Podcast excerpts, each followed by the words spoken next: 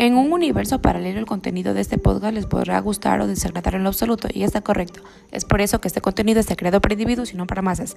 Aclarado ya esto, continuamos con la programación.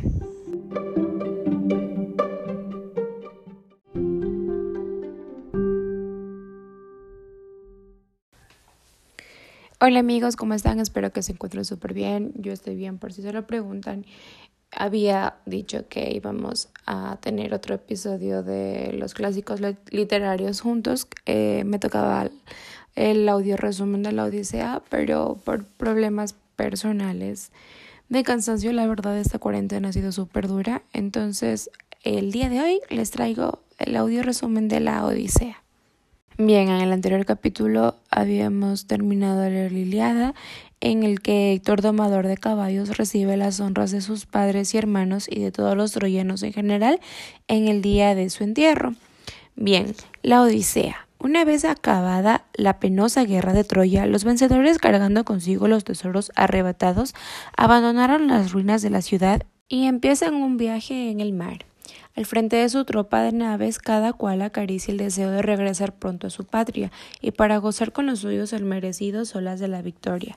Todos ellos consiguen sus aspiraciones, menos Odiseo, Ulises, rey de Itaca, quien luego de veinte años de incesante vagabundeo y penosas vicitudes, se encuentra varado en una isla de Ojigia, retenido por la hermosa diosa Calipso, la diosa del mar. Ella, enamorada, bueno, no es la diosa del mar, pero recuerdan que en la película de, de Piratas del Caribe, esta man es la novia del Kraken, a la, a la que él le dio su corazón. Bueno, ella. Ella enamorada se obstina en hacerlo su esposo y lo mantiene prisionero de sus caricias, pero los dioses reunidos en asamblea consideran que llegado la hora de que Odiseo regrese a su patria, aunque Poseidón, el pavoroso dios del mar, se encuentra hondamente enemistado con el héroe. Palas Atenea toma las providencias necesarias. Hermes es comisionado para comunicar a Calipso la decisión de los inmortales, y está muy a su pesar si viene a proporcionar al prisionero los medios para continuar su camino. Atenea se presenta en el palacio de Odiseo e Itaca e, e, Itaca, e incita a Telémaco, hijo de Odiseo, para que expulse de la casa real a los príncipes pretendientes de Penélope, su madre. Atenea incita a Telémaco que se embarque en búsqueda de su padre perdido. Este sigue los consejos de Palas Atenea, pero en vano trata de deshacerse de los pretendientes de su madre Penélope. Estos se niegan a proporcionarle una nave y se burlan de su anhelo de buscar a Ulises. Según ellos, ante la evidente muerte del rey, solo cabe esperar que Penélope abandone su obstinación y escoja entre ellos el marido que ocupe el lugar de Ulises en el trono y en el hecho. Mientras tanto, pueden solazarse depilando los bienes del palacio en suntuosos frenéticos festines día tras día. El joven Telémaco, con la ayuda de Atenea, encuentra una embarcación apropiada para sus fines y esa misma noche resuelve zarpar la isla de Pilos. Ahí, por intermedio del rey Néstor, se entera que los principales acontecimientos del sitio de Troya así como del desconocido paradero de su padre. Sin embargo, el anfitrión le indica le indica que seguramente Menelao en la ceremonia puede informarle acerca de la suerte de Ulises. Telemaco viaja por tierras al palacio de Menelao Átrida. Este último le cuenta que Odiseo está vivo, como prisionero en una isla en manos de la diosa Calipso.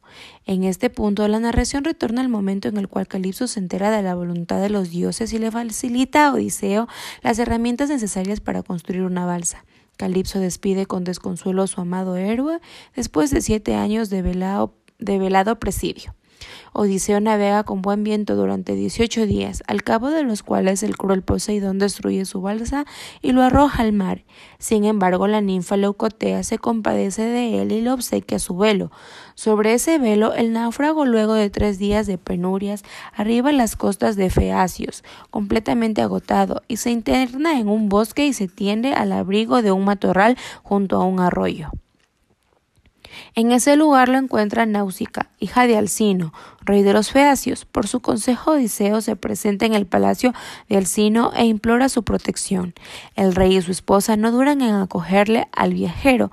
Este empero decide mantener en secreto su verdadera identidad. Obligado por la grandiosa hospitalidad de Asino, Odiseo participa en los festines y en los juegos erguidos en su honor. En ellos logra descollar por su habilidad y valentía, pero entonces profundamente emocionado por las historias de la guerra de Troya que el criado de Médoco canta en el festín, no puede guardar más reserva y pone al descubierto su identidad. Ante la fervorosa atención de Alcino y su corte, Ulises narra la historia de sus andanzas desde que levó en Anclas y León. Cuenta tal como a partir de Troya un poderoso huracán lo arrojó a Ísmaro, el país de los icones. Ahí por asalto se hizo un copidioso botín, el cual tuvo que separarse más tarde, cuando apresuradamente debió huir para salvarse de aquel de un ataque de, enjambre de refuerzos sicones, ávidos de venganza. Nuevos vientos adversos condujeron a Odiseo tras once días de vagabundeo al país de los lotófagos, pero también allá tuvo que salir prontamente, pues como resultado de comer el fruto del loto, algunos de sus hombres se olvidaron de su patria y tuvieron que ser embarcados a fuerza. Luego fue a parar a la isla de los Cíclopes, en donde sucedieron hechos que sellaron su enemistad con Poseidón. Habitaban ahí unos monumentales gigantes con un solo ojo, entre los cuales se encontraba Polífemo, hijo de Poseidón. La imprudencia guió a Odiseo y a doce de sus compañeros hacia la truculenta mansión de aquel monstruo, al que le encantaba comer carne humana, y aconteció que al encontrarse ante el gigante, Odiseo le pidió a éste que los tratara con hospitalidad. En, respuesta a esto, Polifemo devoró a seis de sus camaradas. Entonces Odiseo, en ardías, ideó un plan para vengarse de cruel, cruel, cruel carcelero. Lo embriagó y aprovechando el sueño le clavó una estaca de madera en su único ojo. A tientas el cíclope trató de atrapar a sus verdugos, pero los griegos escaparon ácidos entre los vientres de los carneros que el monstruo acababa de aplastar. Sin embargo, ya cuando se encontraban a salvo en su embarcación, la soberbia venció a Odiseo y la soberbia venció a Odiseo y a voz en cuello declaró su nombre. A la sazón, Polífemo invocó la venganza de su padre Poseidón, quien desde entonces juró la perdición de aquel héroe griego. Después de sortear con éxito el duro episodio de los cíclopes, Odiseo atracó en la isla Eolia, donde fue recibido con alegría por el rey Eolo.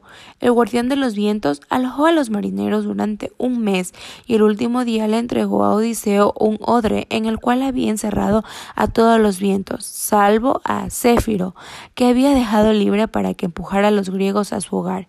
Con esta esperanza, Odiseo zarpó rumbo a su patria. Pues avistados ya los aires de su Itaca natal, el ánimo de Odiseo se relajó y tras una durísima y fuerte jornada al frente del timón de su nave, él se entregó al sueño, no sin antes encargar a sus hombres la sencilla labor de llevar a las embarcaciones a puerto. Pero los marineros, confundidos por la codicia, abrieron el orden de el odre de los vientos y desataron una espantosa tempestad que los devolvió a la isla de Olia. Eolo interpretó aquella calamidad como un indicio del enojo de los dioses para con los griegos y se negó a ayudarlos de nuevo. Abandonado a la suerte tras seis días de navegación, Odiseo arriba arriba las costas de Lestrigonia, pero sucedió que los gigantescos lestrigones comedores de carne humana atacaron la flota y la destruyeron sin piedad.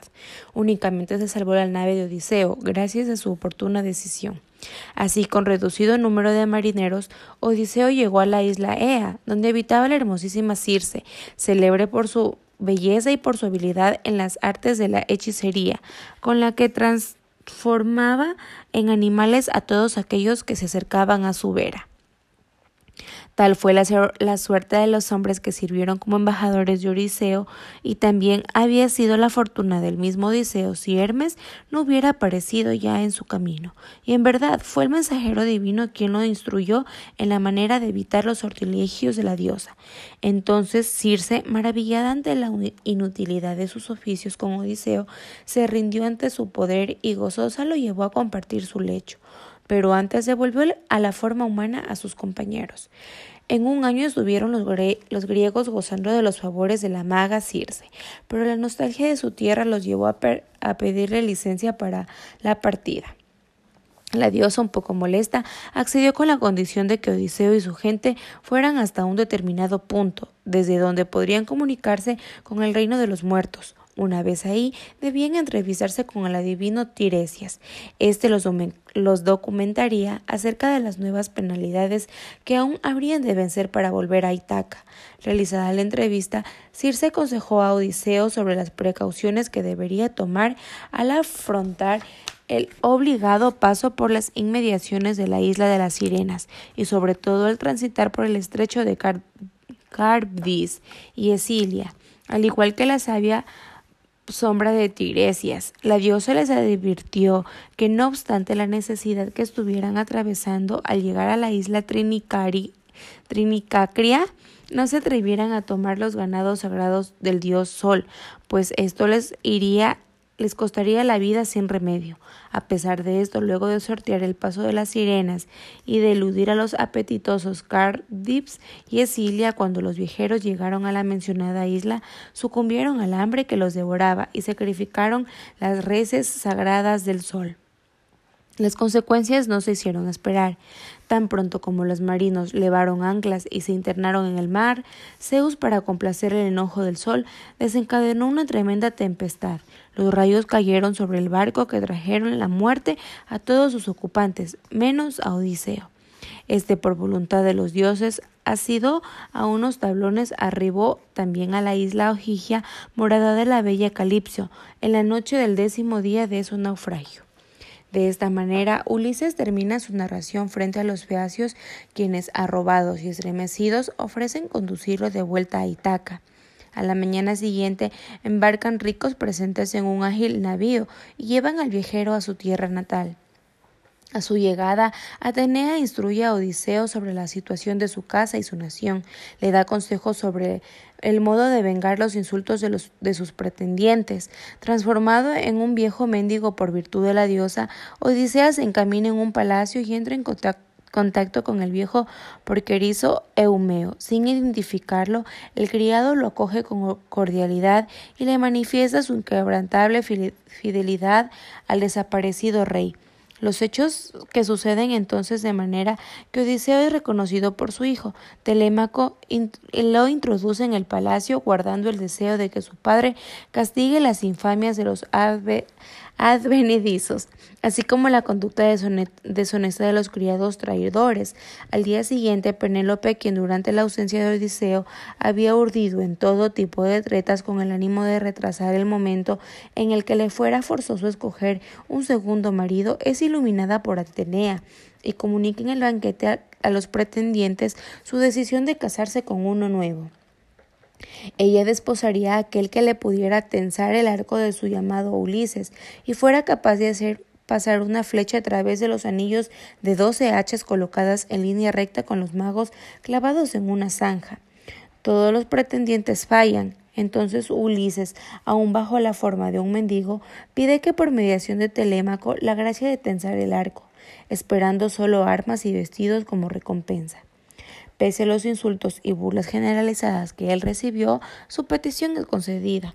El viejo limosnero logra la hazaña y en ese momento se transforma ante todos los ojos de los incrédulos de los pretendientes horrorizados en el poderoso Odiseo. El héroe, ayudado por Telémaco y Eumeo, siembra por doquier la muerte y venganza. La reticente Penélope identifica a su esposo gracias a la relación de ciertos detalles de su intimidad, solo conocidos por ellos dos. Finalmente, tras resolver una leve escaramuza de los parientes de los principales fallecidos, intentaron vengar a sus muertos. Ulises entra en la posesión plena de su casa y su nación, la cual es conducida por fin a la paz gracias a la voluntad de Atenea. Es así que finaliza este lectura o audio resumen, digámosle así, de la Odisea.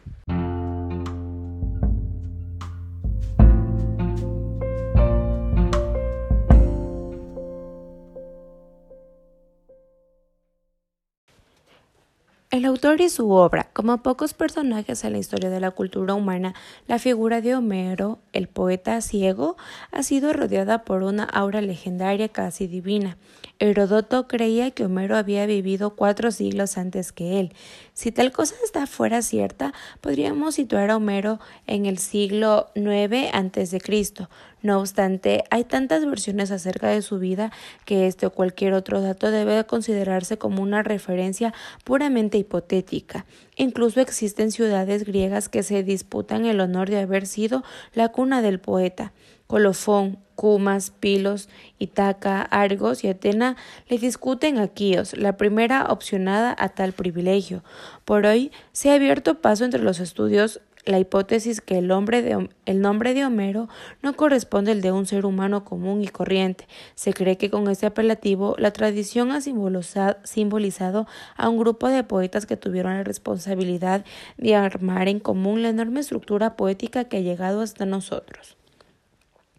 Sin embargo, y más allá de cualquier disputa historicista, la Ilíada y la Odisea son únicos poemas conservados entre los tantos que se suponen creados por Homero, que sitúan el nivel más alto de la expresión de la épica humana, profundamente emparentados con el mito, enraizados en una sociedad altamente humanista, respetuosa del individuo y su excelencia, las dos obras se consideran, sin lugar a dudas, verdaderas descripciones simbólicas de su tiempo. En ellas, el heroísmo, virtud propia de la nobleza, nos habla de un universo humano extremado y poderoso. Al fin de cuentas, estas dos obras derivan de una manera de concebir la lengua, la literatura y la historia humana en su totalidad, que hasta nuestros días tan distantes del alma de lo homérico configuran un espíritu colectivo, un modelo de belleza social, o cuando menos la responsabilidad de concebir un mundo profundamente sagrado y majestuoso. Qué loco, esta historia la, habíamos leído en el colegio, yo acabo de recordarlo todo en cuanto estaba haciendo el guion para este podcast y me parece súper acertada la frase que dice cuando tú vas a llegar con una persona y la otra persona llega un poco tarde a veces suelen decir no sabes la odisea que me costó llegar hasta acá y hace referencia a todo lo que tuve, tuvo que pasar Ulises para volver a su tierra natal o dígase en el texto a su patria. Y eso es todo por el día de hoy amigos. Estoy súper contenta. Creo que me, me, me es más el ocio que me tiene grabando estos podcasts porque la verdad ni siquiera se me pasando súper gracioso porque ni siquiera tengo como mucha acogida, pero me desestresa y me relaja bastante hacer lo que me gusta. Así que si a ustedes les gusta alguna actividad en particular y piensan que no van a tener apoyo, a lo mejor ya es cierto, a lo mejor ya sí es el inicio, pero quédense con la sensación de que ustedes están haciendo lo que les encanta. Y con esto me despido. Hasta la próxima.